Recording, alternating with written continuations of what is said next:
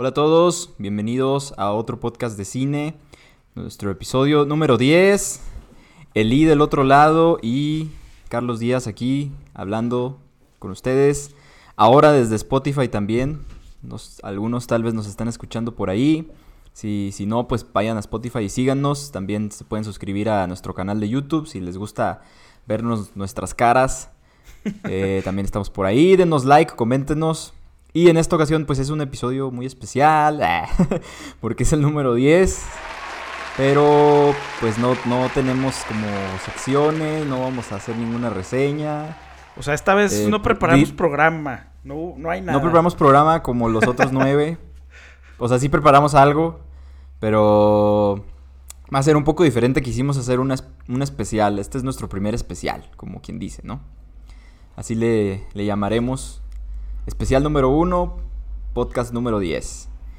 y pues elegimos un tema que fuera así como más o menos más amplio, ¿no? Para tratar de discutir aquí un poco sobre ideas, este, rebotar conceptos y pues también para que ustedes nos comenten ahí también qué opinan. Nuestra plática de este especial pues se va a centrar un poco en el concepto del cine de arte eh, o el cine de arte, entre comillas, y el, y el cine comercial o cómo le llamaríamos, el cine... Sí, yo, yo creo que pues ese sería como qué es el cine de arte y cómo, o si existe, eh, y cómo se contrapone con el cine comercial, digamos, o, o, ya que ya estas corrientes o como... Hay, hay gente que defiende mucho el cine comercial, hay gente que solo dice consumir cine de arte o de autor. Y pues vamos a hablar yo creo sobre los dos términos y lo que implican, lo que conllevan y cómo se complementan o se contradicen, no sé. Este, ahorita entraremos en más detalles.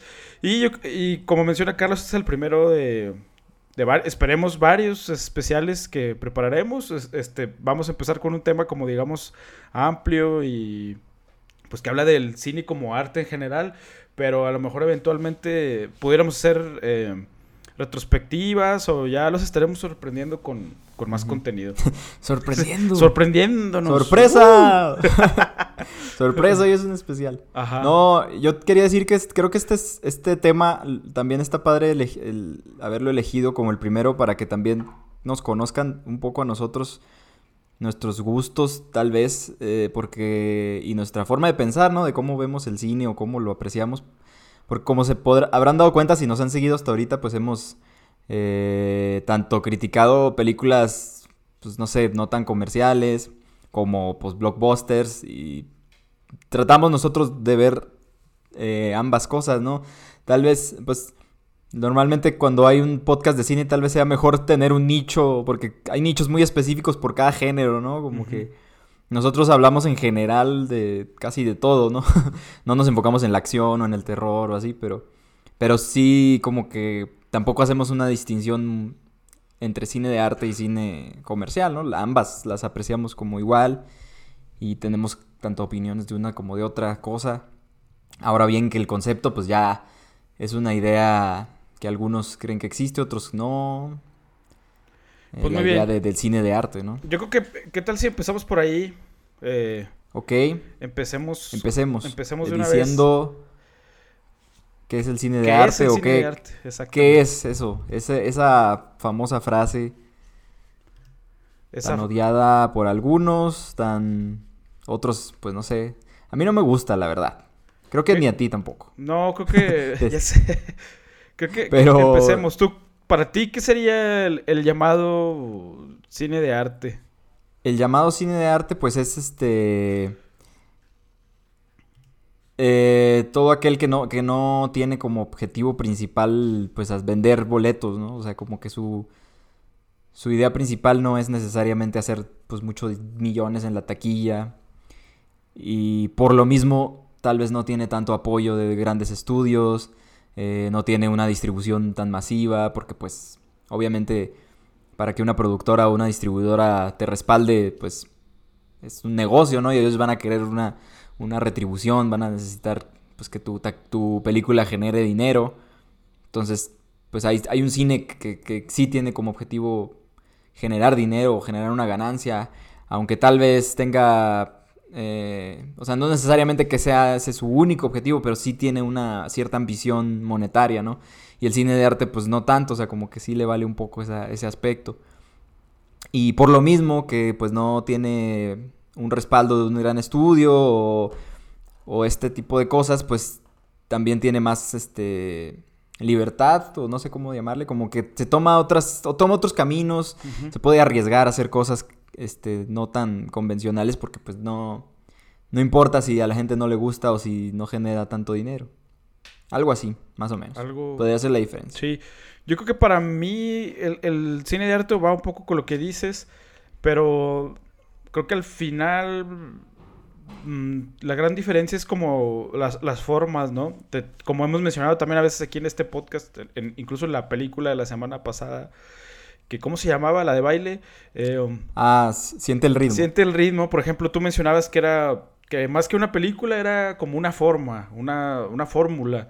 Y, creo que el cine de arte a veces, eh, o el llamado cine de arte a veces intenta um, alejarse de esas fórmulas y busca como crearon su propia estructura, aunque al final, digo, las hay estructuras narrativas en la literatura y el cine, y, el cine toma como mucho de la literatura en cómo están armadas las, las historias, y digamos que sí es algo medio difícil experimentar a lo mejor ahí las formas, pero yo creo que el cine de arte busca mm, precisamente eso, como salir de lo de lo convencional. Y la otra parte que mencionas, que es muy importante, que es el tema del, del dinero, ¿no? Que, que, que, generalmente no son películas que tengan toda la maquinaria de, de los estudios grandes de Hollywood concretamente. Porque también ahí entra otro, otro debate que para los americanos o para la audiencia de, pues que hablan inglés, digamos, no solo, no solo ellos, es el cine de arte o el... A veces son películas en otro idioma, a veces. Mm. Este, entonces sí. se ha visto... Hay, hay películas, digamos, japonesas o incluso mexicanas que, por decir Roma, ¿no? O sea, que sí, que sí tienen apoyo de, de, estudios, de Netflix o de otras productoras eh, más grandes y si tienen dinero, ¿no? O sea, y sí. es un chingo de lana. Y al final, como que los directores, pues, usan estos recursos para crear una película diferente. Y que a lo mejor la historia como tal no tenga tanto peso, sino como el mensaje o, el sentimiento que, intentan transmitir. Entonces, digamos que los, el, fin de, de, las películas, del, digamos, el cine comercial, el cine de arte es distinto. Yo creo que las películas de, de autor, que, que, es como yo me gustaría llamarlas, no tanto cine de arte, pero ya tanto de arte. Ajá. Ya, ya, entraríamos ahorita a hablar en concreto de eso. O sea, sí, sí buscan como sacudir a la audiencia o dejar algo más ahí, ¿no? O sea, una película que que más que responde cosas, eh, te deje planteamientos y, dudas. Y creo que las películas de cine comerciales, pues, en el caso de, por decir, Star Wars o las películas de Marvel, que son películas que cuestan 200, 250 millones de dólares, pues es un negocio porque tienes que, el fin es como satisfacer a un mercado muy amplio y recuperar un chingamadral de lana, si es posible el, que los millones que le invertiste. Y, pero yo creo que eso tampoco no va en contra de la naturaleza del, cine. O sea, el cine de sus inicios eh, eh, es como un proceso muy tecnológico e, e industrial, ¿no? Incluso eh, cuando los hermanos Lumière y todo eso que, llevaban el cinefotógrafo y proyectaban ahí imágenes, era más como una atracción de, feria. sí, era, entretenimiento, ¿no?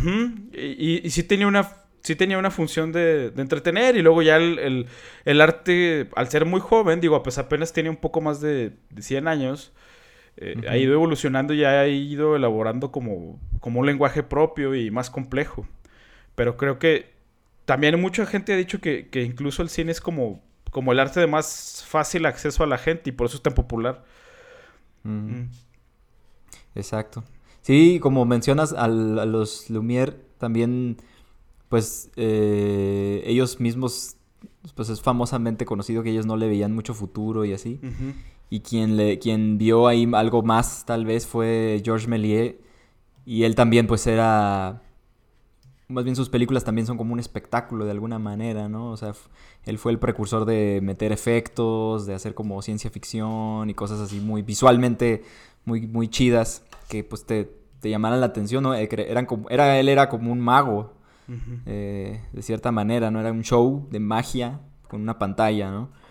Entonces, pues sí, era un espectáculo a fin de cuentas, no tenía quizá tantas pretensiones o tantas ambiciones más profundas como ya después fue, fue dándose, ¿no? O sea, el nacimiento del cine sí fue como un entretenimiento, ¿no? Claro. El, origen. Sí, y, y, por algo el cine se consume como, como en masas, en, bueno, se empezó a consumir en masas como en estos grandes como teatros y de ahí surgió la, la sala de cine, o sea, su creo que su origen no es, o sea, va muy de la mano con con el espectáculo también y, el entretenimiento, que no quiere decir que todas las películas tengan que ser así, pero sí hay como una larga tradición de eso. Y yo creo que muchos autores luego buscan zafarse o huir de, pues no del origen, pero de esta definición y, de utilizar el cine como un medio de expresión artística que, que creo que al final eso también está muy chingón y es muy válido, ¿no? O sea, como no crear solo una película para generar más dinero, como un elemento comercial, sino como pues, sí, una herramienta de, de, creación. Eh, como que ambas cosas son válidas, ¿no? Más, sí, claro. Y, también se complementan a veces, ¿no? Bueno, más adelante andaremos más en cómo la línea entre una cosa y otra puede a veces borrarse, ¿no? Sí, y bueno, yo busqué en Wikipedia, hice una extensa investigación. Una gran fuente Hice una, una investigación, periodística. Ajá, periodística para dar con el cine de arte. Y bueno, una definición que se me hizo interesante era del mismo Wikipedia, que decía que el cine de arte, así, y cito aquí, eh, el cine de arte cuenta con una mayor libertad creativa que el cine convencional y suele mostrar temas eh, controvertidos o dramáticos o utilizar recursos narrativos o cinematográficos poco habituales e incluso de difícil comprensión. Con frecuencia el término se utiliza como sinónimo de cine de autor debido a que las películas se identifican por el sello que su director imprime en ellas. Y creo que ahí es donde digo que me parece que para mí, y aquí puede ser polémico a lo mejor para algunos, pero para mí no existe el, cine de arte, existe como, como el cine de, de autor, pues. Entonces... ¿Te refieres a autor porque el autor le imprime algo o le, da un toque propio, personal? ¿A eso te refieres? Y, y me refiero a ¿Por qué prefieres llamarlo así? Sí, porque creo que como que... Digamos que... que que aunque no, no, todas las películas estén hechas para el mismo fin, creo que a lo mejor sí puede haber películas comerciales que rayan en lo artístico o que pudieran convertirse en arte, ¿no? Y aunque a lo mejor ese no sea su fin principal, y, ahorita vamos a hablar de algunos ejemplos, eh, pero creo que me parece como más, más válido a, mi gusto el, cine, el término de cine de autor, porque creo que al final es eh, la visión de alguien con un equipo de personas en conjunto, claro, porque luego a veces siempre se nos olvida que, o luego solemos otorgarle como este como este poder más, máximo y místico a, los directores y pues es un equipo de trabajo también desde el fotógrafo, etcétera, en los que todo este equipo de trabajo impulsa la historia o la idea que tienen para expresar algo, ¿no? Eh, eh, entonces, ah, no sé, digo, pues sí es muy, eh, para mí existe el cine de arte, sí, pero no, no creo que, que, unas películas se deban de considerar artísticas y otras no, o sea, yo creo que todas pudieran llegar a serlo, o a lo mejor aspiran, creo que ningún director en, en el mundo que, que se tenga la tarea de hacer una película va con la idea de hacer como, como algo feo, ¿no? O como algo no artístico o poco estético. Claro que hay millones de ejemplos. Bueno, quién sabe, hay excepciones. Bueno, ajá. Como, como, la, como las películas de las que hablábamos la vez pasada, ¿no? Sí, pero, pero incluso si, por ejemplo, si tú escuchas entrevistas de Tommy Wiseau, que, que luego pues, es un personaje muy raro, o del mismo David Brin o de otros directores, pues ellos, ellos realmente creen que su que eso, lo que están haciendo es, es, arte, ¿no? Aunque a lo mejor para muchos otros pues no lo sea. Y, están buscando como tratar de transmitir algo que a lo mejor muchos conectaremos con él por las razones equivocadas, en el caso, por ejemplo, de, de Tommy Wiseau. Eh, pero al final ahí está, hay un esfuerzo. Si tú quieres no tan padre o medio malo, no sé, pero hay un esfuerzo de, de, de, creación. Entonces, de algo. Ajá, de repente sí se, me parece, no, no ofensivo ni nada, pero sí me parece extraño que de repente digan, ah, estas, estas, hay que poner estas películas en esta caja de cine arte y todo lo demás es mugrero porque luego ahí creo que es donde hay, hay, lecturas un poco, es, pues, esnovistas o, son, y Elitistas tal vez también. Ajá, y elitistas sí es como, no, tú no entiendes eso. O sea, tú sigue viendo otras cosas y déjame a mí, déjame ver a mí, ver mis películas de regadas. Y, este, sí, como que el cine, ese tipo de cine también, o algunas personas creen que te otorga cierta estatus o que te hace superior a otros, ¿no? O sea, como que... Ah, yo entiendo este cine diferente, yo no veo películas comerciales, no sé discriminan, como todos los humanos, nos encanta discriminar personas y cosas siempre, ¿no? Entonces, hasta en las categorías del cine empezamos a discriminar unas y a ponernos a favor de otras, ¿no? Sí, y, el hecho de que nosotros estemos hablando de esto no quiere decir que nosotros no lo... Nunca lo... lo o sea, yo en mi caso lo he hecho muchas veces, ¿no? O sea, eh, con ciertas películas y dices, ah, no, esas son películas... También he escuchado a gente decir, esas son películas menores, ¿no? Entonces es como... También digo, obviamente si hay categorías y hay, y hay, distintos fines de cada película, eh, como en muchas otras artes, como me pongo pensar en la literatura, pues no es porque yo escribo un libro de superación personal y inspirado en mi historia, pues ya lo convierte en una obra literaria. Eh, pues no es así. Creo que en el cine puede pasar algo similar.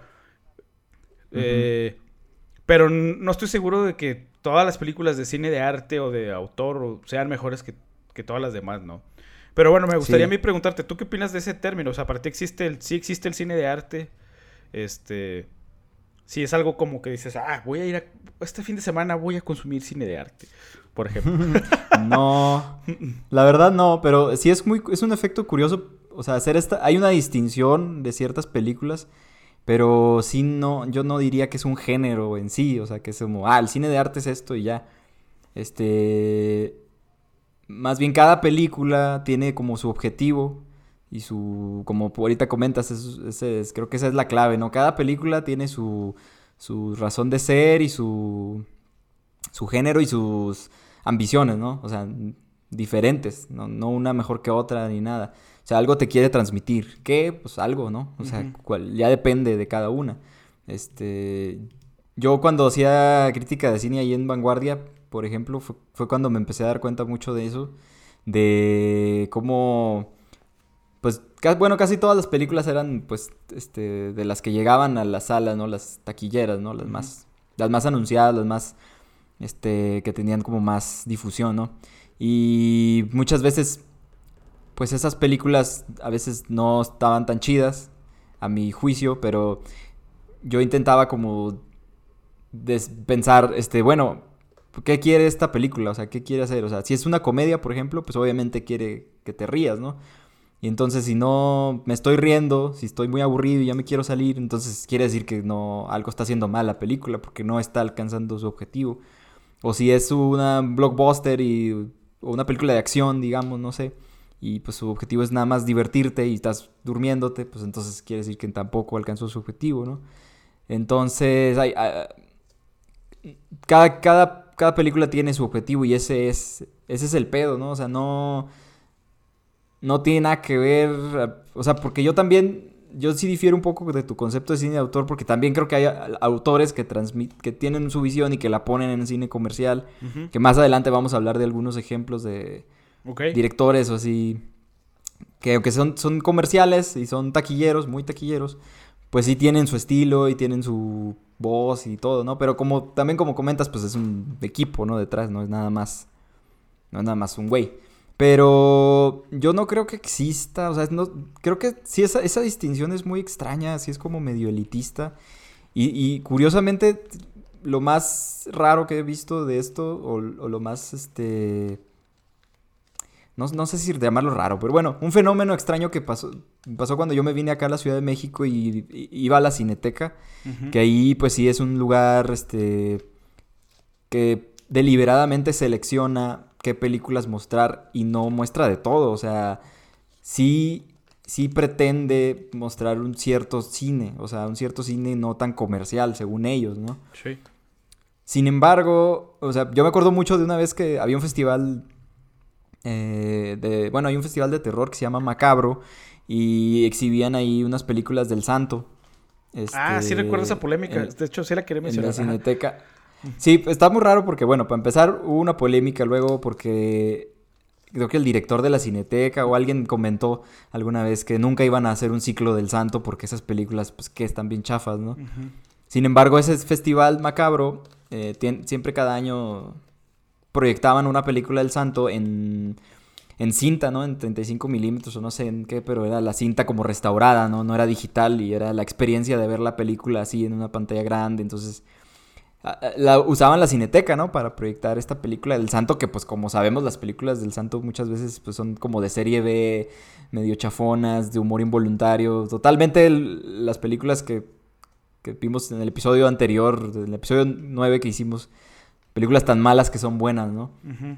y, y, la experiencia de ver el santo, al santo en la cineteca era súper divertido porque era o sea, era ver algo que ya a nosotros no nos tocó, todos así en grupo, gritando, riéndonos. O sea, era una experiencia muy padre, yo creo que de las mejores que he tenido yo en un cine.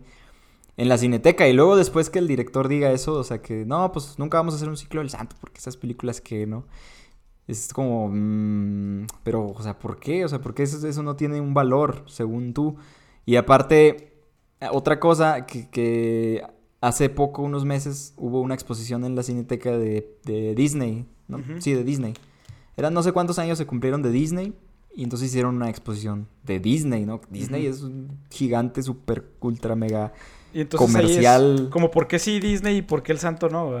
Exacto, y aparte, no solo era eso, o sea, como estaba la exposición de Disney, pues en ese en tiempo sí estaban proyectando algunas películas de Pixar, algunas de Disney, ¿no? Clásicas, pero pues es Disney, o sea, no que sea menos ni nada, o sea, está bien, está chido, pero ver, entonces, ¿cuál es tu criterio, no?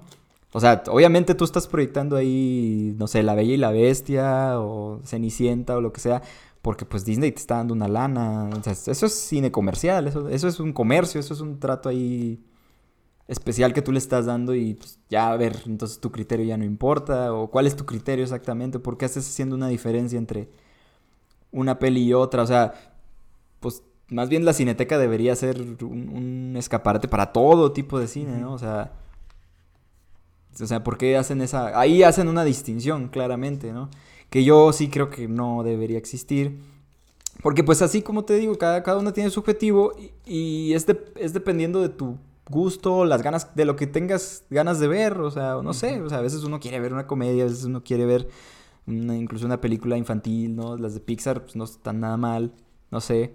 O sea, tú a veces traes ganas de ver algo y, obviamente pues hay un cierto lugar o hay ciertos cines o hay ciertas este, sitios donde puedes ir a ver lo que tú quieras ver, ¿no? O sea, debería haber como una oferta amplia para todo. Y pues está padre, ¿no? Que haya para todo. Y, por ejemplo, a mí me ha pasado que yo agarro rachas viendo puras películas así de eh, como del cine normal, de Cinépolis y así. Y luego después me toca ver una película, tengo ganas de ver una película distinta a eso, a eso. Y si digo, ah, mira, o sea, me genera otro mood completamente y digo, ah, pues como que ya es otro ritmo, otra cosa, pero, pero siento como la intención distinta de la película y, y, creo que ambas están bien, ¿no? Lo que, dependiendo de lo que tú quieras, lo que tú tengas ganas de ver, ¿no? Al menos así lo hago yo. Y, y sí. Bueno, me, sí recuerdo esa polémica, sobre todo con las películas del, del Santo. Eh, y, y, que luego, pues muchas personas, pues sí no les dan. Pues como un valor. Eh, por la calidad, ¿no? Pero creo que, o sea, culturalmente. Y yo creo que también eso, el cine, pues es cultura.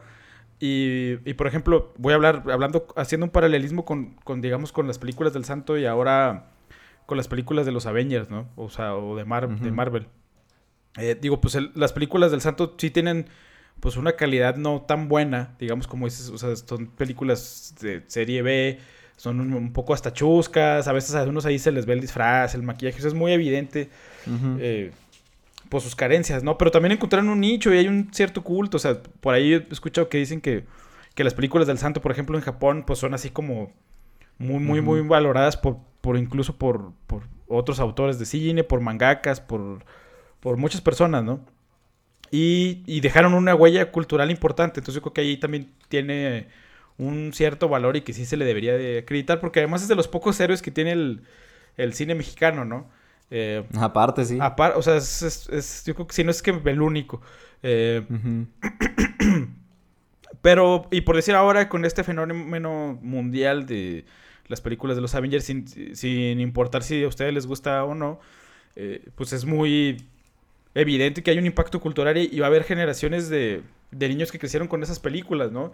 Y si a lo mejor al, final mm, no, no, vas a decir, ah, esta película realmente me cambió la vida, para muchos sí fue una experiencia...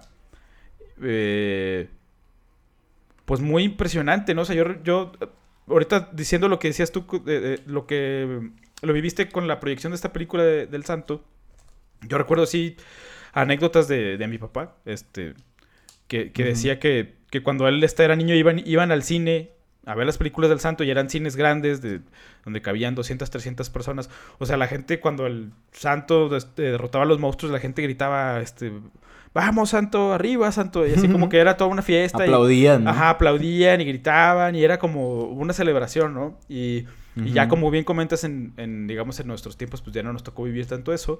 Pero yo cuando fui a la premier de los Avengers, y spoiler, pero allí en la batalla final hay varios momentos y que, que, los fans disfrutaron mucho. Yo nunca he visto reaccionar a la gente de esa forma en, la sala de cine. O sea, realmente yo, estaba emocionado también, pero no al punto de o sea, te lo juro que casi pude escuchar así, casi a, muchos jóvenes y ya hombres así llorando en el grado de la emoción, ¿no? O sea, y a lo mejor podrá ser para muchos de ustedes una basura ese, tipo de películas y está bien si ustedes piensan eso. Pero también creo que las personas que tienen ese grado de emoción con esas películas y ese grado como de identificación, pues tampoco están mal, ¿no? Ni y a lo mejor como yo puedo ir a disfrutar esas películas y, a lo mejor una semana después puedo ver, aquí ver en mi casa eh, tres películas de Tarkovsky, ¿no? Y, y, y, no me hace ni mejor ni, ni, peor consumidor de cine. O sea, sí, sí, es como un terreno ahí medio, medio extraño, pero sí hay que entender que, las, que de esas dos películas, hablando o, estas tres, digamos, estos ejemplos, tanto El Santo como los Avengers, como películas de Tarkovsky, pues tienen, tenían metas distintas, ¿no? Y la del Santo, pues más similar a, a lo que hicieron los Avengers. Pero, en fin, ¿no? Este, creo que, que, que, sí, como dices, hay que saber identificarlas. Y ahorita, bueno, vamos, entremos también con, con lo que decías tú, que, que a lo mejor no estabas tan de acuerdo conmigo sobre el cine de autor. Y vamos a hablar sobre algunos, este tal vez como sobre algunos autores, y aquí, este, que tú mencionabas que han hecho películas comerciales también y que son películas pues de muy buena manufactura y de muy buena calidad, que si bien son como más agradables para toda la audiencia en general, tienen ciertos elementos también artísticos. No sé si quieras tú ahondar en eso, mi amigo. Sí, pues nada más era hacer una, también como para meter un poco de recomendaciones en el mismo especial. Eh, pues hablar de directores de renombre o directores o autores o no sé cómo llamarles. pues directores que... Pues sí, directores, sí son directores de cine. Pues. Sí, pero tienen su nombre, su nombre es como sinónimo de buen cine, digamos. Es como, ah, sí, a huevo, ¿no? Este, este cabrón pues ha hecho grandes clásicos o lo que ah, sea. claro. Eh, pero que, pero que a veces han, han, hecho cosas de pronto más comerciales, no sé, o no sé, como más para una audiencia masiva. Eh, no sé cómo, como que, han, que se han enfocado en géneros que son normalmente pues más taquilleros, ¿no? A lo mejor estoy casi seguro, por ejemplo, que Martin Scorsese no ganó tanto dinero con Taxi Driver que como con Hugo, esta película de 2007, ¿no? Que es una es la primera película que hace él pues infantil o familiar eh, aparte estaba en 3D, ¿no? Cuando el 3D se puso muy de moda. Pero pues es Martin Scorsese, ¿no? Es un gran director que, por cierto, también él iba a dirigir hace mucho, no sé si te acuerdas, de la del Guasón, ¿no? La de Joker, que terminó haciendo Todd Phillips. O sea, estaba Martin Scorsese en pláticas de hacerla. Pues era un superhéroe, ¿no? O sea, Martin Scorsese haciendo una película de superhéroes, imagínense, ¿no? Pero bueno, no hizo eso, pero hizo Hugo, por ejemplo, ¿no? Que es, pues, es una muy, muy buena película. Es de un director, un autor, pero pues también es comercial, digamos, ¿no? Así muchas personas la pueden ver y ni siquiera saber quién que es de Martin Scorsese, ¿no? Me imagino, ¿no? Eh, yo, yo puse estos tres ejemplos. Puse a Scorsese, que fueron los que se me vinieron. A Scorsese con Hugo. A Richard Linklater con School of Rock o Escuela de Rock con Jack Black, que es, pues, es una comedia pues ya bastante, ya yo creo que está clásica, ¿no? Tiene sus seguidores ahí. Eh, que pues también Richard Linklater pues es un director, pues es un autor también, tiene piezas como muy particulares con una visión muy personal, este, pues más lentas, eh, famosamente eh, es director de Boyhood, que es una película que se hizo a lo largo de no sé cuántos años. La estuvo grabando a lo largo de varios tiempos con los mismos, con el mismo elenco y el elenco va creciendo junto con la película. Eh, también hizo una trilogía que, eh, que, es este, antes de medianoche, antes del atardecer y antes del amanecer. Que pues también es con los mismos, la misma pareja de, de actores a lo largo de varios años. O sea, como hace experimentos muy, muy chidos y pues películas muy chingonas. Eh, pero School of Rock creo que es un ejemplo de un cine ya más como ligero, no tan denso, pues más para de diversión, ¿no? Más, su objetivo es entretener y divertir, ¿no? Sí. Y puse también a Tarantino, que pues ese sí es el más conocido, yo creo, de los tres, el más famoso. Eh, pues con Kill Bill, ¿no? Kill Bill, pues ya son películas de acción, con mucho homenaje a las cintas de orientales, ¿no? De Bruce Lee, de artes marciales incluso a los westerns un poco. Este, pero pues Tarantino pues es un director quizá Tarantino creo que es un caso muy especial, ¿no? En este en esta vertiente de el cine de autor y el cine comercial, ¿no? Porque pues Tarantino es una es a pesar de que tiene pues tiene incluso una palma de oro, ¿no? Pulp Fiction ganó la palma de oro, este tiene ahí pues, Óscares, ¿no? Como Premios importantes. Sí. Ajá, y, pero sin embargo es un, es un, director muy conocido, muy famoso, que pues creo que también le va bien en taquilla, ¿no? O sea, sí. Y normalmente hace películas así de género, ¿no? Westerns. Y que, que normalmente él sí digamos que sí tiene apoyo de estudios, ¿no? Digo, ya últimamente sí, o sea, sí, sí es como sus películas no son... Ándale.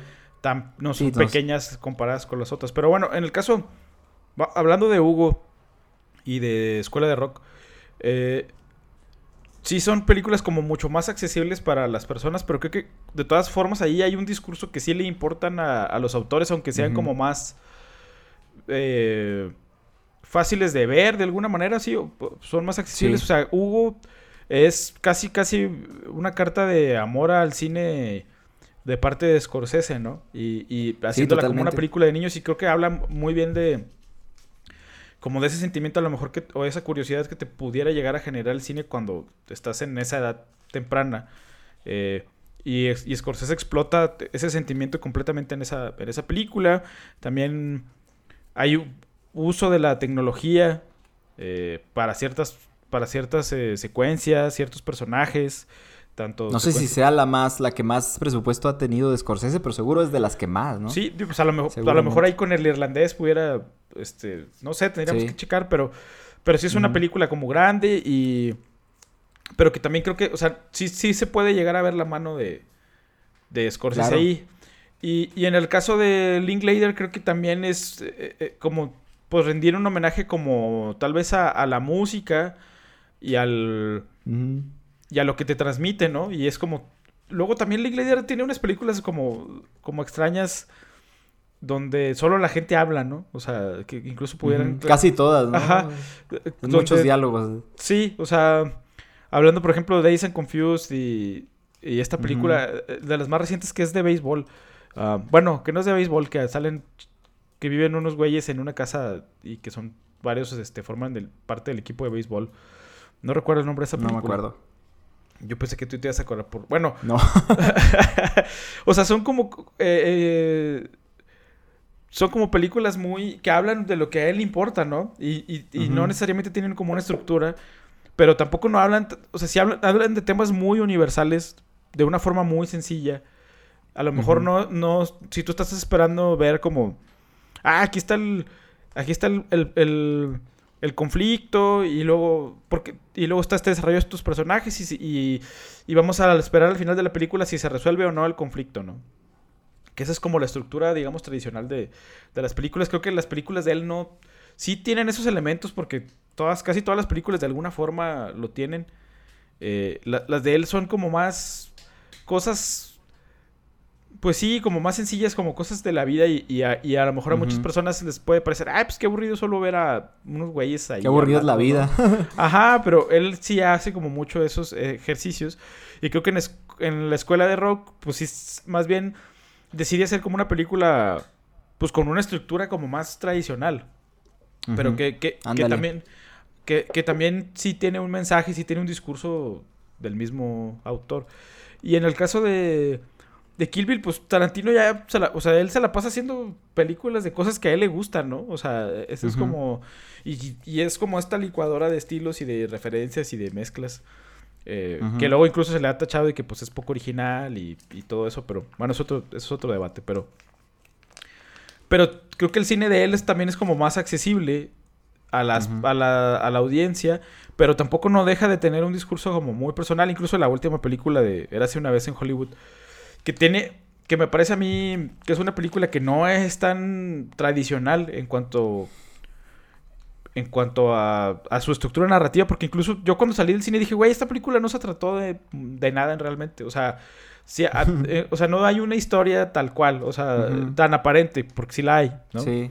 Pero, sí, ese incluso es un experimento todavía dentro del propio Tarantino, ¿no? Y, y, creo que es uno de los directores que se ha logrado salirse con la suya porque hace estas cosas las pone en la pantalla grande, consigue un montón de dinero y de alguna forma siempre logra recuperar el dinero. O sea, también se han sabido como, como vender. Y yo pondría como Sí, yo puse, yo puse Kill Bill, pero creo que sí, Tarantino en realidad, muchas, no nada más Kill Bill, son muy así accesibles, como dices. y, y, creo, por ejemplo, directores que están, creo que en, justo en medio de estas definiciones del cine comercial y del cine de arte, para mí.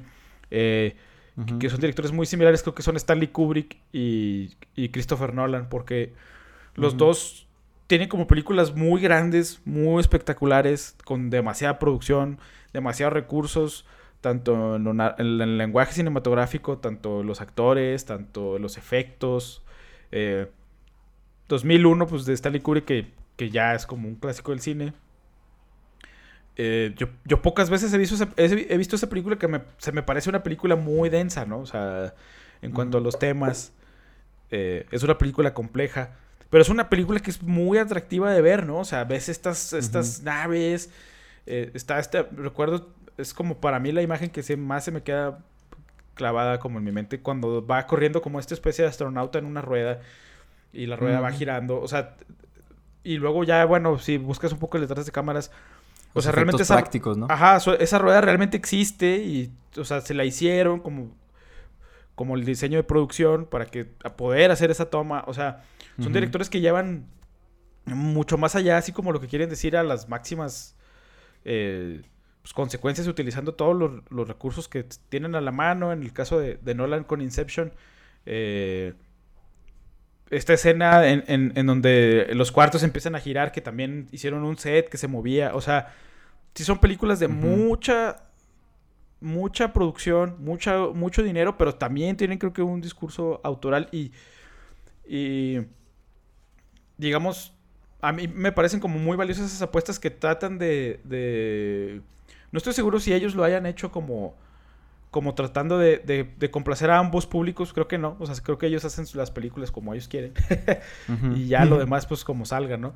Pero creo que esas películas le hablan a, ambos públicos, tanto a las personas que les gusta el cine pues que tenga que decir un poco más o, que sea como más complejo en, cuanto a su discurso, pero también está como grandilocuencia de los efectos y de la producción y todo, y creo que los dos lo han mezclado muy bien. Y creo que hay un tercero, hay un tercer director que hace también eso, que es Francis Ford, Ford Coppola, ya, con sus películas del Padrino, y creo que con Apocalypse Now, o sea, simplemente la secuencia de... De, del napalm la mañana y todo eso y los helicópteros explotando en la selva o sea sí utilizan como mucho estos recursos de, de, hacer algo como muy, muy grande, pero no por hacer algo muy, muy grande es algo tonto, o es algo burdo, o aburrido, o estúpido, no sé, o, es algo hueco, o sea, más bien utilizan todas estas, estas herramientas para elaborar un discurso más complejo, ¿no? Y, y, no, y no muchos autores han podido hacer eso, porque el caso de Linklater, comparándolos con ellos, pues es como un cine más, como más cerquita así de ti, como más, este, eh, más personal. Y más íntimo. Ajá, más íntimo, exacto. Y, y, no es necesario utilizar estos, estos elementos, pero creo que luego no está peleado eso, esos elementos del cine comercial como con un, como con un discurso interesante, pero no todos lo pueden lograr, ¿no? O sea, Muchos dirían, incluso Michael Bay tiene películas de en, la selección de Criterion que, por si no saben, o sea, es, un...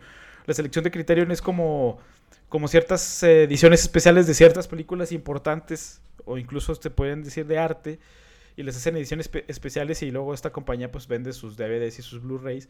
Incluso Michael Bay tiene ciertas ediciones de, de Criterion porque pues, Poco no sabía. Sí, tiene, tiene, creo que La Roca y creo que tiene varias películas porque pues Michael Bay mm. también es un autor que con un estilo, una voz muy distintiva, que e, echa mano también de estos, de estos efectos, pero él abusa de estos efectos y a veces lo que termina de decir pues es algo muy, que sí es un poco más hueco, más vacío, incluso un, lenguaje hasta misógino o medio pues agresivo, ¿no? Hasta clasista y racista, etcétera. Pero pero es como comparando estas, estas dos, estas, estas voces, ¿no? Sí, este, totalmente de acuerdo contigo. Aunque tal vez ahí sí no sé muy bien, por ejemplo, Francis Ford Coppola y Kubrick todavía me parecen un poquito más densos. O sea, como que si le pongo a una persona, a un público promedio, digamos, que va al cine normalmente a divertirse, si le pongo 2001, creo que se va a aburrir, yo creo. Pero si le pongo The Dark Knight, ¿no? De Christopher Nolan, pues no mames, sí le va a gustar un chingo. O sea. Y sobre todo, por ejemplo, ahorita me recordaste a esto de, de Nolan, de cómo los superhéroes recientemente. Pues bueno, los superhéroes antes eran como tratados o vistos como cine como para niños, ¿no? Como para jóvenes, como algo muy superficial. Y, y en años recientes.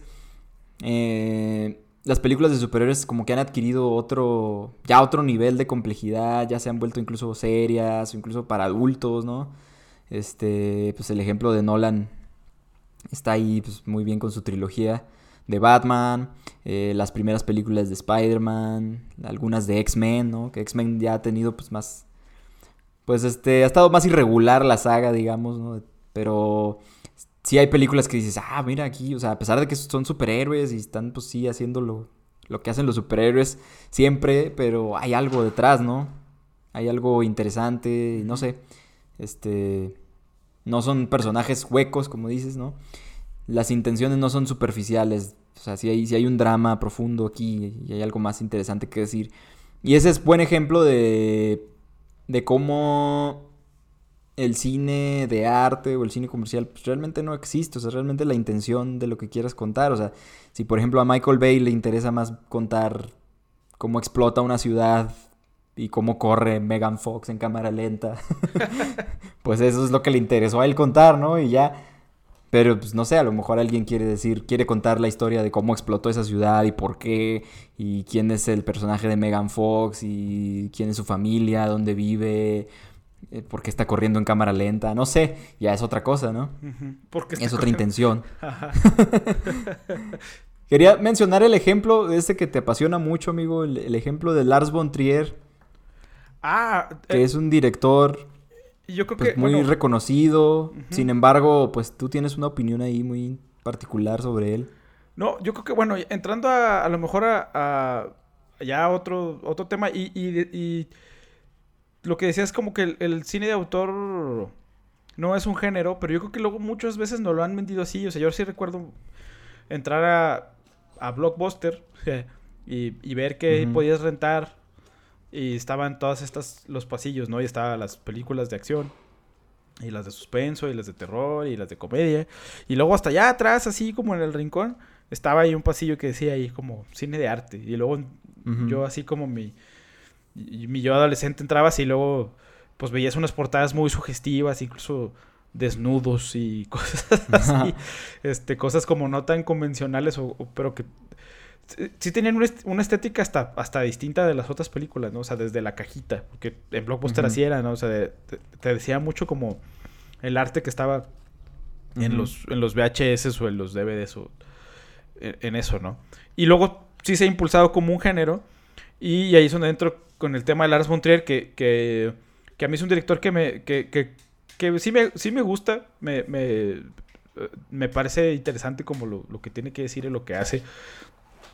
Debo confesar que no siempre disfruto sus películas, no siempre las entiendo. Y, y creo que ahí vamos a entrar ahorita al tema de, de, hay, de cineastas que hacen películas que no necesariamente... Mmm, que son películas que sean tan, tan, tan accesibles o, tan entendibles, digamos. Pero sí me llama mucho la atención el caso de Lars von Trier, que es, que es como también que ha ganado Palmas de Oro, que es un director de mucho renombre, muy polémico, eh, pero que sus películas sí son de muy fácil acceso. O sea, yo he visto las últimas, las tres películas, las últimas películas de él en salas de cine comercial, ¿no? O sea, hablando de La Casa de Jack, por ejemplo, que, es una película en sí muy compleja, eh, que, habla mucho de sí mismo. Incluso hay o sea, nunca he visto yo que un cineasta incluyera su filmografía en otra película de él, ¿no? O sea, eh, eh, eh, escenas de sus propias películas, ¿no? Ajá, escenas de sus propias películas. Así tal cual. Así como hacerse un auto homenaje en su propia película. Que claro que hay un discurso y hay una...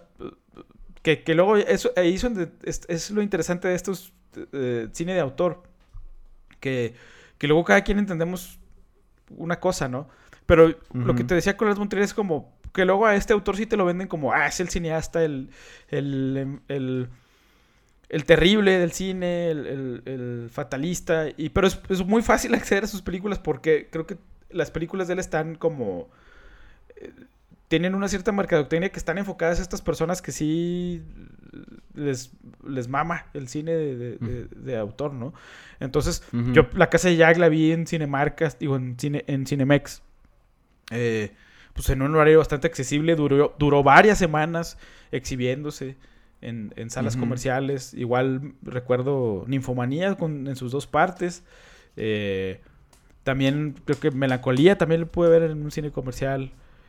Y, así como él, debe haber más ejemplos, pero es el que más me, viene a la mente. ¿Te has encontrado así en el...? Me he encontrado en el cine y, y, siendo películas de él como muy, muy... Sobre todo hablando de la casa de Jack, que tú has visto muchas veces que incluso de que, oye, eh, películas mexicanas que se estrenan y, les dan el semanazo porque la gente no las va a ver, ¿no? Y sí me llamó mucho la atención, por ejemplo, en Saltillo, que es en donde yo vivo, que no es una ciudad, eh, pues es una ciudad, digamos, mediana, no con tanta población. Y que luego estas películas no tienen como tanto, pues sí, no tienen como tanto aforo.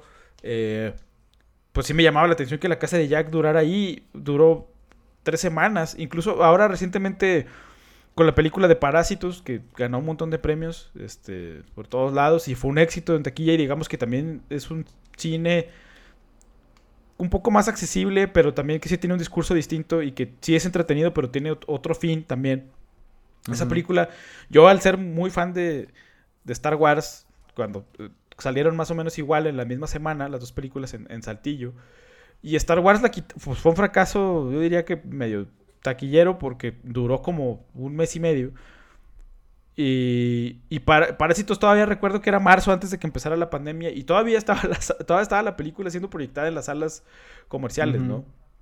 Este, entonces es como algo de llamar la atención porque películas tan grandes, este, o, o, a veces incluso de más accesibles, que son mexicanas, luego son retiradas muy pronto y estas películas luego duran más tiempo ahí en las salas, lo cual me hace pensar que sí hay un nicho muy importante de decir, ah, yo consumo este cine y van y, y realmente ponen dinero ahí. Y es... Y es que al final es decir, bueno, es que el cine de arte no busca generar tanto o, el cine de autor no busca generar ganancias, pero sí busca ser visto, ¿no? Porque creo que al final los directores y las producciones son hechas para que la gente las pueda ver. O sea, que, si hay director, que si hay directores que lo dicen, es que yo hago películas para mí. Eh, como por ejemplo Regadas. Como por ejemplo Carlos Regadas, ¿no? Que, que, que, sus películas son muy interesantes. Este, claro que no hay que demeritar de nada por nada su, su trabajo. Es un director importante. Eh, pues, de la historia del cine mexicano, multipremiado en el extranjero, por, yo creo que muy, no, no muy comprendido por, por los mexicanos, incluso una película de Carlos Regás, por decir, nunca la he visto en una sala de cine, o sea, siempre tienes que estarlas buscando como, digo, ahorita es fácil verlas en filming latino, pero pero si se va a estrenar una, por decir, en 2022, 2021, pues yo creo que la vas a venir viendo hasta dos años después, porque no vas a tener tan, tan acceso, tan fácil acceso a, a ese tipo de películas, ¿no? Eh, pero yo creo que sí, al final estas, las películas se hacen para que la gente las pueda verlas y pueda comentarlas y pueda compartirlas. Y, que luego ya cada quien les da un significado distinto. en el caso de, de David Lynch, por ejemplo, que es un director de cine que a mí me gustan. Debo confesar que muy pocas veces he entendido sus películas. Creo que su película es más convencional para mi gusto, es El hombre elefante, que tiene una estructura de un inicio, un desarrollo, un desenlace, pero luego el resto de sus películas no son así y son, son, muy, son muy espectaculares, la verdad, muy atractivas visualmente. Eh, no son aburridas, o por lo menos para a mi gusto. Habrá gente que a lo mejor sí les aburra, pero pero nunca he, nunca he intentado entender, o sea, como que me quedo con lo que me dijo la película. Y hace rato, o, investigando, leyendo algunas cosas para, para, hacer este podcast, me topé con una cita de él, o un tweet por ahí lo vi, que decía cada, y decía el mismo David Lynch, ¿no? Que decía, cada vez que uno hace una película, terminas la película y los críticos y la gente están esperando que tú hables sobre tu película. Y no se dan cuenta que la película es el, lo que ya quería decir, ¿no? Y no tengo por qué mm. estárselo explicando a nadie. O sea, la película es el discurso, lo, lo que querías decir. no, no tengo por qué estarlo explicando. Incluso hay, eh, Mulholland Drive, que tenemos aquí apuntada como en películas que muchas personas aman, pero no aparentemente no tienen sentido. Eh, en la edición del DVD vienen ahí unas 10 o 11 pistas para que puedas entender la película. Y, hay gente, hay, hay foros en Reddit, hay, hay este, páginas este, tratando de descubrir el significado de, de, Mulholland Drive. Y se le ha cuestionado varias veces a David Lynch en entrevista que si algún día va a revelar el verdadero significado. Y pues él es como una burla, ¿no? Incluso las puso ahí en el DVD pues para que la gente especule y se entretengan como generando estas teorías, pero creo que al final, pues eh, la película es el discurso y tú te vas a quedar con lo que entiendas del, del, discurso, ¿no? Pero sí, Habemos, habemos muchas personas que nos gusta sobre, sobre intelectualizar estas películas y decir, ah, yo sí entendí esta referencia de David Lynch y, a lo mejor puede que tengas razón, puede que no tengas razón, pero creo que también ya se volvió como una parte de las dinámicas de la gente que consumimos también ese tipo de cine, ¿no? decir, ah, yo sí entendí esta referencia de David Lynch porque está eh, enraizada en esta pintura o en esta otra película que dice, y empiezas tú a, armarte un discurso que más bien es para ti, no creo que sea tanto como para que decir, ah, yo pienso igual que él porque pues es, muy evidente que no, ¿verdad? Sí. Sí, ese, ese ejemplo de David Lynch creo que es muy chido porque es, es, es, eso mismo que decíamos al principio, es el cómo el cine de, autor o el cine de arte se vuelve algo elitista, simplemente porque hay personas que creen que comprenden más o que saben más, porque entienden referencias literarias o de cualquier otro tipo que hay dentro de la misma película, ¿no? Y David Lynch famosamente es conocido por no dar explicaciones y porque le vale madre y aunque le preguntes directamente él te dice, pues no, no no te voy a explicar, ¿no? Y así tal cual, ¿no? Y, y yo, por ejemplo, estoy igual que tú, o sea, el cine de David Lynch lo aprecio como me dejo llevar, ¿no? ¿Qué me está diciendo? Pues no sé exactamente, pero hay algo aquí. Seguro hay un significado que no comprendo. Tal vez lo comprenderé cuando lo vea por décima vez. O no sé, o tal vez nunca. Tal vez yo entiendo algo que no es lo que él quiso decir, ¿no? ¿Mande? O sea, sí, como que no importa. No importa, porque una cosa que yo he, también he aprendido es que eh, siento yo que si la película ya te... O sea, más bien, sí, si la película o cualquier pieza de arte te tiene ya que dar otra, una explicación adicional a lo que te está mostrando, siento que eso ya no... O sea, siento que eso no está bien. O sea, como que la película o la pieza por sí sola ya, te, ya debe decirte algo. Si tú requieres ya una explicación o ver, ¿no? Leer un libro, no sé para poder entenderla, para poder disfrutarla, entonces pues ahí hay algo mal, o sea, si tú, tú, haces una película, entonces ¿para qué? Para que, o sea, ahí te estás diciendo algo, como dice David Lynch, ahí está todo, ¿no? Ya si tú quieres buscar, pues no sé, ciertos libros o ya ahondar más, pues eso ya es algo extra tuyo, nada más, ¿no? Pero si no lo haces no pasa nada y la película no cambia y está ahí. Y ahí está su discurso, o sea, no tienes por qué hacer algo más allá necesariamente. Por ejemplo, las películas de superhéroes, este, que pasa mucho, ¿no? Que pues los cómics son distintos a veces, ¿no? O, las películas que están basadas en libros. Y luego cuando la película, pues no sé, lo hace distinto y las personas te dicen, no, es que tú no entendiste porque no leíste el libro o porque no leíste el cómic. Y pues, pues, yo no tengo por qué leer el libro ni leer el cómic. O sea, yo estoy viendo una película y la película debe funcionar solita, ¿no? Ya luego si yo quiero leer algo, pues ya, será algo adicional para mí. Pero eso no hace la película mejor ni peor, ni mucho menos a ti como persona. Decir, no, pues es que como yo solo veo a Lars von Trier o David Lynch y lo entiendo, entiendo lo que quieren decir, o sea, eso no te hace mejor, ¿no? Y creo que ahí está la división, es, ahí es donde surge, creo yo, no sé, tengo esa teoría de que ahí es donde, en ese pedo como elitista, es donde surge la división de cine de arte y cine comercial, que no necesariamente, pues hay una división, o sea... Es, más bien una ideología. ¿Tú dirías que sí pudieras decir que hay que, que, que sí pudiéramos dividir el cine en que, en que el cine de arte es mejor que el cine comercial? ¿Pudieras decir, ¿Se pudiera decir eso? No, para nada. Yo no creo. O sea, no. Depende de, de la intención y... No, depende... No, no. No, definitivamente no. no. En pocas palabras, no. no, no es mejor. Claro que no es mejor. O sea eh, a mí, por ejemplo, no me gusta Arraigadas, ahorita que lo mencionaste. O sea, no lo disfruto, no me late. o sea, entiendo que tal vez es importante y tal vez tiene un discurso chido, pero a mí no me habla ni me interesa. Y, y pues habrá gente que sí, está bien, ¿no? Pues eso no, no, no es mejor ni peor, ¿no? Yo prefiero ver Star Wars, por ejemplo. Para mí es mejor. ¿No? ¿Quién sabe? O sea, no, yo no creo que sea mejor. y y, bueno, yo, yo, siempre he dicho en, este sentido que, hay cine, más que cine de arte y cine comercial, hay, hay, hay películas buenas y películas malas. Y, luego esto se vuelve un ejercicio como más de, apreciación.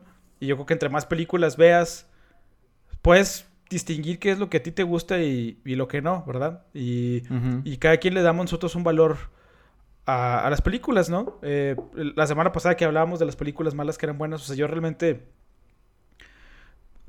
Sí puedes distinguir, ¿no? Que dices, bueno, pues esto está medio chafa, pero pues a mí me gusta. O sea, y luego creo que no, todo el mundo podemos hacer esa, esa distinción. O sea, o, no nos damos cuenta también de, estas, de estas diferencias.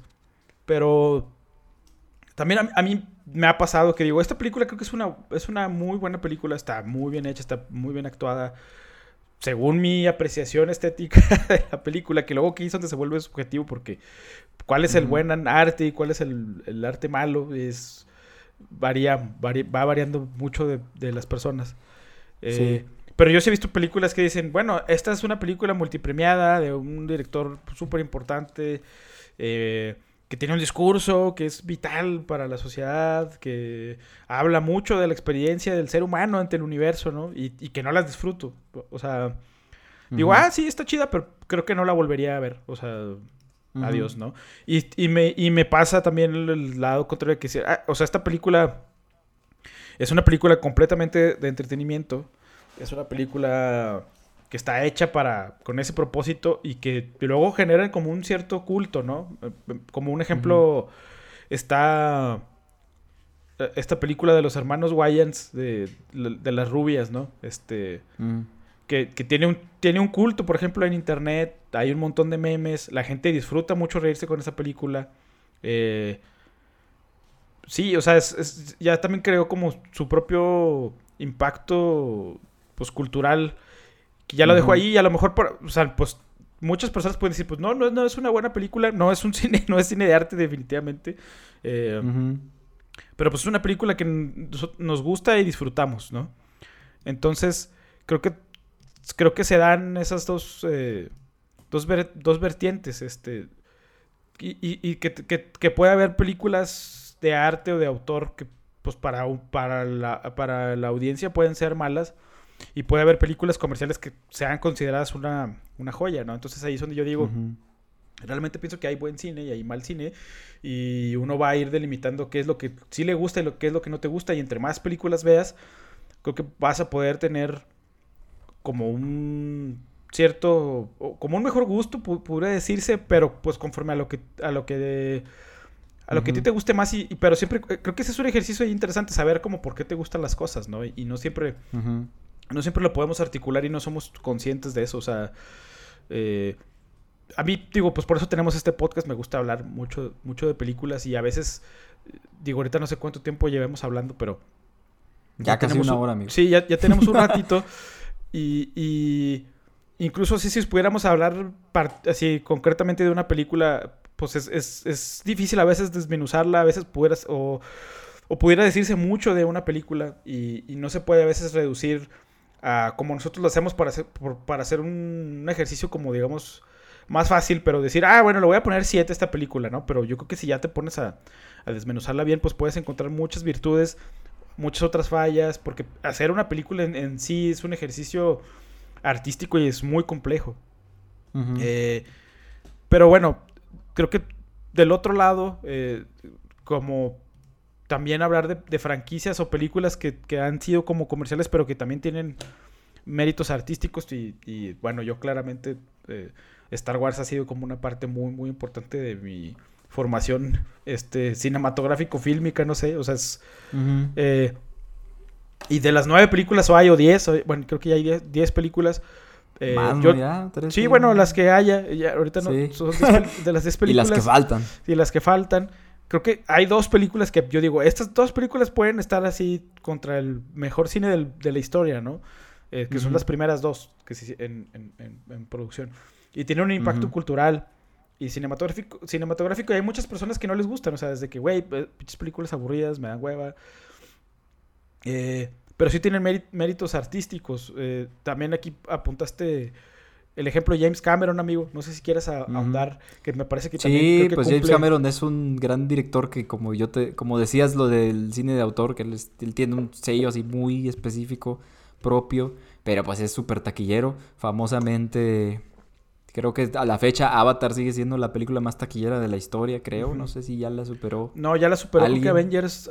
Avengers ah, bueno. Pero por ahí está en el. Sigue, sigue estando en el segundo lugar, una cosa así, ¿no? Pues y pues bueno, Titanic. Titanic. fue mucho tiempo, ajá. Fue mucho tiempo, la más taquillera, ¿no? Terminator 2 a mí me encanta, yo creo que es de mis pelis favoritas y pues también es una película de acción, ciencia ficción medio comercial, que pues para mí sí tiene una historia muy bien hecha, personajes muy bien construidos, o sea, no es una película hueca donde las explosiones son lo principal. O sea, sí hay explosiones, sí hay efectos muy chidos, eh, pero hay algo más detrás, ¿no? Que es lo que hablábamos, ¿no? Básicamente. Sí, o sea, voy a, voy a, voy a decir algo, a ver si, bueno, pero creo que Titanic, por ejemplo, eh, o sea, si, si ves Titanic, Titanic, ¿Eh? Tú amas Titanic. Eh, Titanic es una, es una gran película. pero es un este, gran espectáculo también. Es un gran espectáculo también. Y creo que Titanic pudiera estar en un. en una. estar como mano a mano, por ejemplo, con Parasite, ¿no? Porque hablan de ciertos temas similares de, clasismo. O sea, eh, mm, digamos que, que, tiene una cierta. ¿Cómo puedo decirlo? A lo mejor. A lo mejor no es tan tosca Parasite, no es tan tan espectacular, pero, pero me refiero en cuanto al discurso son similares y cómo lo articulan es, es, claro, muy distinto. Obviamente la, la idiosincrasia de los coreanos y, todo eso, los personajes están construidos de otra forma, a lo mejor más realista. Titanic todavía sí, sí, simula un poco más un cuento de hadas este, en vísperas de, una, de una espectacular tragedia, ¿no? Que, que yo creo que la parte de la espectacular tragedia es lo que la ha hecho como blockbuster. Pero pues hay, una, hay un drama ahí también, hay una lucha de clases. A lo mejor de una forma mucho más convencional. mucho más este. Sí, que es, que es fácil identificarse, pero. Pero sí tiene también un discurso, creo. Eh, sí. Y, y, creo que hay películas también muy comerciales que tienen muchos méritos estéticos. O sea, a lo mejor no tanto el de discurso, pero sí, sí estéticos y, sobre todo mm. tecnológicos y, que han, y que han llevado al, cine como más allá, ¿no? También, o sea, otro ejemplo ahí que yo pondría en, estas de franquicias o películas comerciales con muchísimos méritos fílmicos, incluso artísticos, es Matrix, por ejemplo, la, primera. Mm. Eh, con un, un, discurso sobre, sobre pues sobre la sociedad, sobre lo que es las máquinas, sobre lo como que es la identidad de, esta persona, pero no deja de ser como la historia del elegido al mismo tiempo. Y de, acción. Y, es una película de acción, Y que también innova, por ejemplo, con la tecnología, con lo del bullet time, ¿no? Estos efectos donde, donde Keanu Reeves esquivaba las balas. Pero eso también creo que eh, eh, pues tienen un cierto valor este artístico, ¿no? Y creo que más recientemente que, que, aquí muchas, mucha gente no le gusta esta película, sobre todo, nos hemos dado cuenta tú y yo, gente de la vieja escuela, digamos, no les gusta para nada más Max Fury Road, pero creo que también es una ah. película que, que tiene mucho valor y que está hecha con, completamente con un fin comercial, ¿no? De entretener a la gente. Es un espectáculo de carros y explosiones y de violencia. Pero creo que en las pocas escenas, eh, digo, hay unas escenas en las que ahonda más a los personajes, que los lleva más hacia allá. Sí tiene mucho que decir también, ¿no? o sea, desde temas de las de sociedades, ahí hay un tema muy que a mí se me hace muy chido del agua, de, del poder, incluso del mismo feminismo, este, con el personaje de, Furiosa, eh, que termina siendo como la protagonista de la película y, no Mad Max, ¿no? Y, que luego creo que a mucha gente eso no, le, no les gusta, o sea, en muchas audiencias todavía no estamos tan acostumbrados a ver como Al patriarcado no le gusta, amigo. Ajá, sí. O sea, sí, o sea que estoy seguro que si, si Furioso hubiera terminado siendo trans, pues hubiera sido más el enojo, ¿no? O sea, y negra, o sea, sí. Ponle todo todas las cosas, etiquetas. Ajá. Ah, no mames. No, pero sí, buenos ejemplos. Excelentes ejemplos. Yo creo que sí. Sí, es, es sí, el cine comercial que tiene un valor ahí, pues muy importante. Y pues, clásico, clásicos ya, muchas de esas que mencionas ya son, son o se van a convertir en clásicos que yo digo que podrías ver en cualquier escuela de cine como para analizar su contenido sin ningún problema. Y, y, creo que lo que, bueno, a lo que yo voy con esto es como, para mí Star Wars tiene el mismo valor que tiene Stalker, que ya también, por ejemplo, recomendé, recomendamos aquí en este, este podcast de Tarkovsky, cineasta ruso.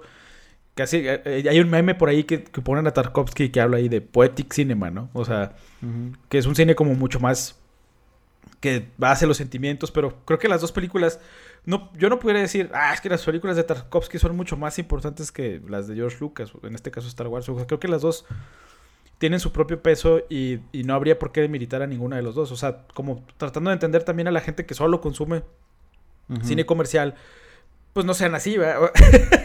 o sea, como que creo que la idea es como abrirse y poder consumir eh, eh, todo el, cine posible. También aquí hemos hablado un poco del documental, que es otra forma de cine, otro estilo de hacer cine.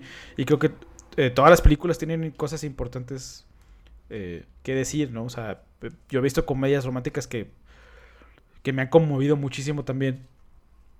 Y que el mismo del Toro, el mismo del Toro en algunas de sus masterclasses ha dicho que luego las películas domingueras pueden llegar a salvar la vida de alguien, ¿no? O sea, no tanto el, no tanto este plano secuencia de 11 segundos en la que tienes que meditar la, eh, la existencia del ser humano. O sea, y no digo que esas películas tampoco no tengan valor, simplemente no sé. O sea, es otra cosa. Yo, yo cerraría. Es que es otro lenguaje, es otro lenguaje, es otra objetivos. sí. Y, todo, y son válidos ambos, ¿no?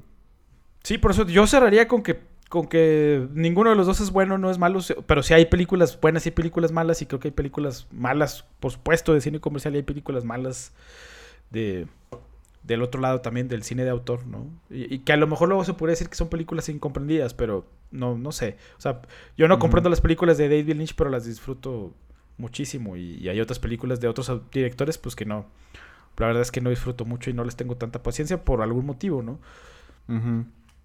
Sí, totalmente. Excelente conclusión, amigo. Ahí está el pedo, ¿no? O sea, hay para todos. Y como decías hace rato, pues es cuestión de uno ir construyendo su propio gusto, porque pues siempre es uno mismo el que va, o sea, tú no, ¿por qué vas a ver una película que no te gusta o que no estás disfrutando, no? Pues tú, tú buscas lo que te gusta a ti y pues ahí hay, hay un menú muy amplio y pues hay que consumir de todo y pues yo creo que es lo que vamos a intentar hacer en este podcast, lo que hemos hecho tal vez hasta ahorita, pues es recomendar un poco de todo, de que haya como pues, de todos los géneros, de todas las tonalidades y que la gente pueda pues ver, ver tal vez un documental, tal vez vacaciones de terror. o así, ¿no? Entonces, pues no importa, o sea, hay que ver de todo y hay que disfrutar y analizar y cada cosa tiene su propio mérito. Hasta el santo tiene su mérito. ¿Cómo me gustaría que consiguiéramos o que pudiéramos ver la, de Vacaciones del Terror y, que hiciéramos un streaming así viendo ah, Vacaciones sería del un Terror. especial. ajá, viendo Vacaciones del Terror para irla comentando. Ese es un gran especial. Eh, eso estaría chingón. Ya, bueno, veremos a ver cuándo lo podremos hacer. espero, espero que, que sí. Espero que les haya gustado este especial porque pues sí, ya nos, creo que ya nos extendimos un rato. Sí, ya. Fue un poco diferente, pero ojalá hayan llegado hasta aquí. Si les gustó, pues ahí nos comentan. ¿De qué otros temas quieren que hagamos algún especial? Y también... Ahí, ustedes dejen pues no, no, no duden, si no están de acuerdo en poner con nuestras opiniones, Ándale, Digo, esto, esto al final solo son nuestra, es nuestra opinión, no, estamos diciendo que estemos en lo correcto o, lo incorrecto es nuestra opinión. No está hecho con ninguna investigación académica ni científica, es solamente nuestra percepción del, cine, ¿no? Eh, pero si no están de acuerdo ustedes, pues tómense la libertad de, comentarnos, déjenos sus opiniones también. ¿Qué opinan ustedes del cine comercial? Todo lo que quieran. Ajá, ¿qué opinan ustedes del cine comercial? ¿Qué opinan del, cine de autor? Nos gustaría conocer su, su opinión. Y pues, este, también ahí platicar con ustedes. Ya saben, si nos, si nos ponen algo, pues ahí les contestamos en los comentarios. Este, pues muy bien, like, coméntenos, síganos en Twitter, en Spotify. Acuérdense que también estamos en Spotify ahora. Y pues ya. Muy bien. Comenten, díganos qué opinan. Muy bien. Bueno, pues esto sería todo y, y estos fueron nuestros 10 capítulos hasta ya sé, 10 capítulos uh, del podcast. Esperemos Muy bien. hacer unos 100 más o quién sabe cuánto aguantamos. a ver cuánto este, aguantamos. A ver cuánto aguantamos. Este, muy bien, eso es todo y hasta la próxima semana.